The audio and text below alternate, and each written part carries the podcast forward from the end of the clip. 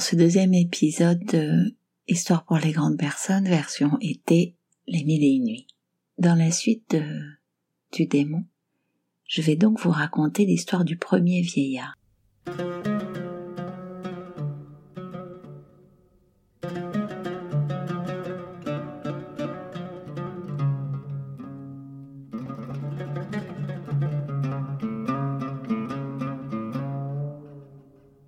Vous vous rappelez, le premier vieillard est arrivé, accompagné d'une gazelle.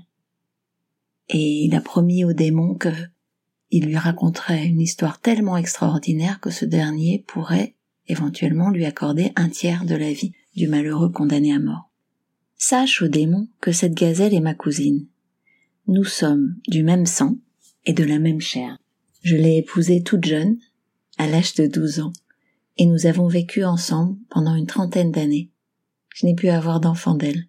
Je pris donc une concubine qui me donna un garçon. Il était aussi beau que la lune à son apparition, avec des yeux superbes et des sourcils fins et arqués. Ses membres étaient d'une grande perfection. Il grandit ainsi jusqu'à l'âge de quinze ans. Je dus alors entreprendre un voyage qui me conduisit dans plusieurs villes et me tint éloigné une année j'emportais avec moi un lot important de marchandises.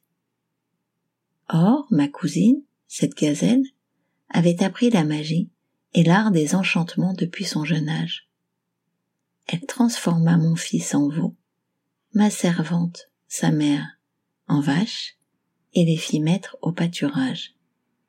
Après cette longue absence, je revins de mon voyage. Je m'enquis de mon fils et de sa mère.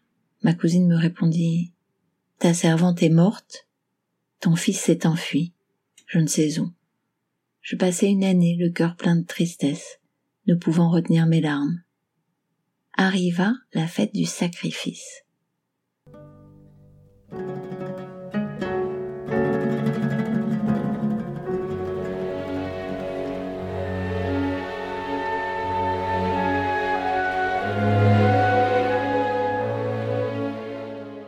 J'ordonnai à mon berger de me choisir une vache bien grasse.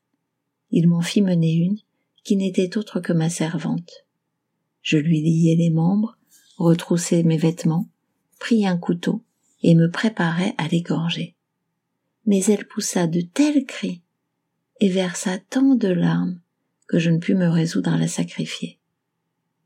Ma femme insista pour que je le fasse mais la bête continuait de pousser des cris si plaintifs que je chargeai mon berger de le faire à ma place.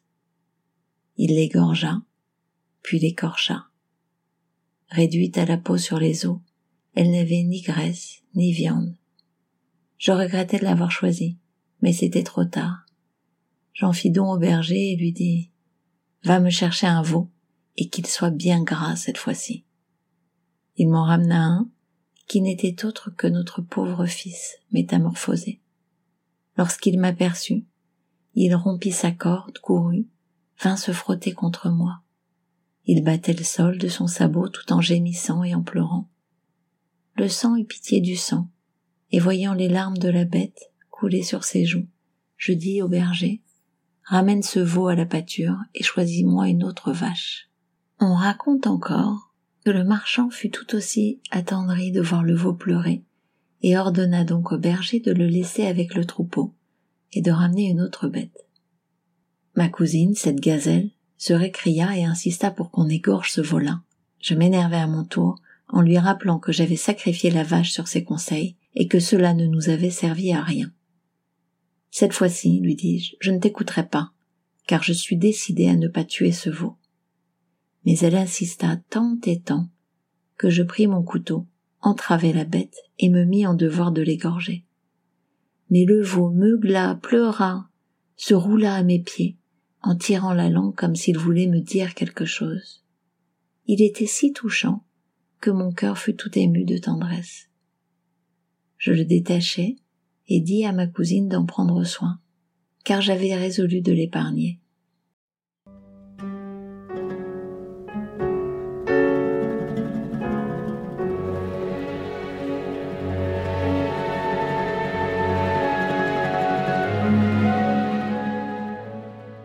Sur ce, je cherchais à conquérir ses grâces et la persuader d'immoler un autre veau, lui promettant de sacrifier celui-ci à l'occasion de la prochaine fête.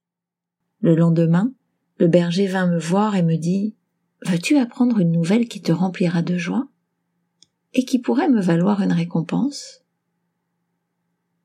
Parle et tu auras ta récompense. J'ai une fille qui, toute jeune, appris d'une vieille femme logée chez nous la divination, la magie, les enchantements et les exorcismes. Hier, je ramenai le veau et le conduisis dans notre cour. Ma fille se trouvait là, elle se couvrit le visage, se mit à rire, puis à pleurer et me dit Oh mon père, est-ce que je vaux si peu à tes yeux que tu introduises chez nous un étranger? Où est cet étranger? m'écriai-je. Et pourquoi donc as-tu ri avant de pleurer? Ce veau qui est avec toi est le fils de notre maître, le marchand. Il a été ensorcelé, lui et sa mère, par la première femme de son père. Cette métamorphose m'a fait rire. Mais j'ai pleuré parce que son père a égorgé sa mère de ses propres mains. Le berger continua ainsi. Je fus frappé de stupeur et n'arrivais pas à le croire. À l'aube, cher marchand, je suis donc venu te voir pour t'informer. À ces paroles, ô puissant génie, je décidai, ivre de joie et de bonheur, de suivre le berger jusqu'à sa maison. Je saluai sa fille, qui me baisa la main. Le veau était dans la cour et vint se frotter contre moi. Je dis à la jeune fille, Est-il vrai que ce veau est mon fils? Oui, Seigneur, c'est ton fils, le souffle de ta vie. Jeune fille, si tu le délivres du sortilège, tous les troupeaux et les terres de pâture dont ton père a la charge sont à toi.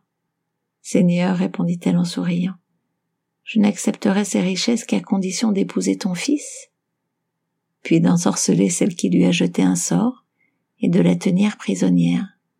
Sinon, je craindrai toujours sa ruse. Je te donnerai bien plus que les richesses promises. Quant à ma cousine, je te l'abandonne. Elle prit alors un petit bassin de cuivre, le remplit d'eau et au-dessus de lui prononça des conjurations magiques. Puis elle aspergea l'animal en disant Si Dieu t'a créé veau, reste veau. Si tu es ensorcelé, reprends ta forme avec l'aide du Tout-Puissant. Le veau s'ébroua et redevint un homme. Je le saisis dans mes bras et le priai de me raconter tout ce dont ma cousine s'était rendue coupable. À la fin de son récit, je lui dis Mon fils, Dieu t'avait réservé quelqu'un pour te sauver et préserver tes droits. Sache, ô génie, que je lui ai donné en mariage les filles du berger, qui métamorphosa ma cousine en gazelle. Passant par ici, je vis, assis au pied de cet arbre, ce marchand qui pleurait. Il me conta son histoire, je pris place à ses côtés pour voir ce qui allait se passer. Voilà mon récit.